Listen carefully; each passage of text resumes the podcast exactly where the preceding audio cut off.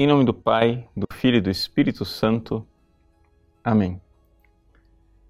Meus queridos irmãos e irmãs, o Evangelho de hoje nos narra a conversão de São Mateus, que é chamado por Lucas de Levi. No entanto, depois que Jesus converte São Mateus e o tira da banca da coletoria de impostos, ele oferece uma, um banquete. Mateus oferece um banquete a Jesus. E os fariseus começam então a murmurar. Os fariseus vão aos discípulos de Cristo e dizem: Como vocês comem com os publicanos e os pecadores? Jesus então responde é, que ele não veio para os justos, veio para os pecadores, porque afinal das contas é o doente que precisa de médico. Mas eu gostaria de falar para vocês a respeito do pecado da murmuração. Por quê? Porque é um pecado que muitas vezes as pessoas não se dão conta da gravidade. E, no entanto, Santo Tomás de Aquino nos lembra que é um pecado mortal. E nesse tempo de quaresma, nós precisamos prestar muita atenção e fazer um bom exame de consciência. Em que consiste o pecado da murmuração? Bom, a primeira coisa, ele não é simplesmente um pecado de maledicência. Não é você dizer para os outros o defeito de uma pessoa. Isso é maledicência. Se você inventar esse defeito, é pior ainda, porque isso aí é calúnia. Mas eu não estou falando nem da maledicência, onde você revela desnecessariamente o pecado do outro, e nem da calúnia, onde você inventa uma coisa que a pessoa nem fez. Eu estou falando do pecado da murmuração, que é o pecado de você querer destruir o relacionamento de amizade entre duas pessoas. Vejam o que fazem aqui os fariseus.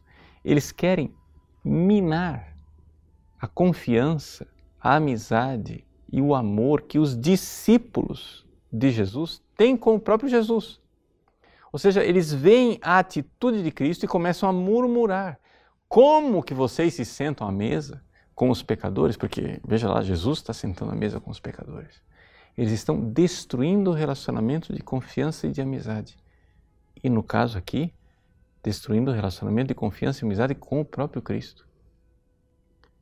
Existem pessoas que fazem isso, que destroem relacionamentos de amizade e não se dão conta da gravidade deste pecado.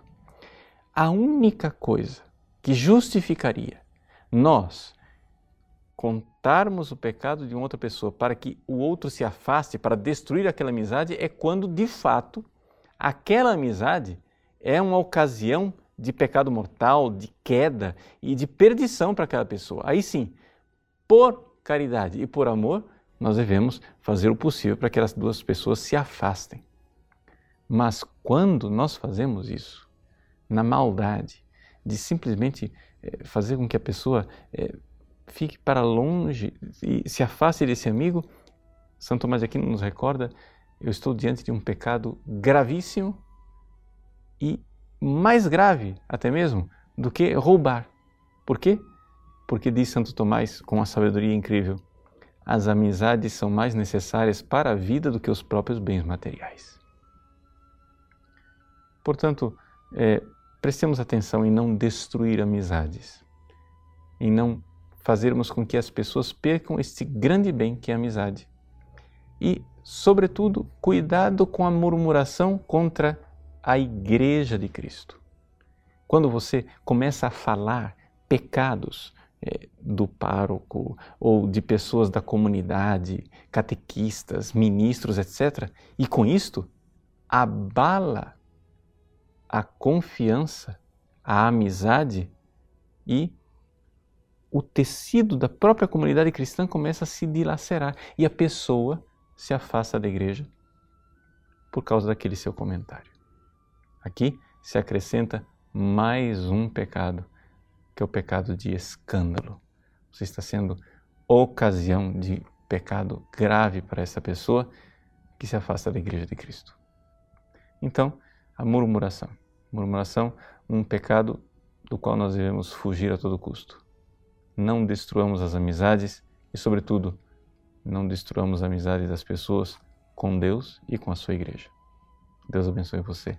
Em nome do Pai, do Filho e do Espírito Santo. Amém.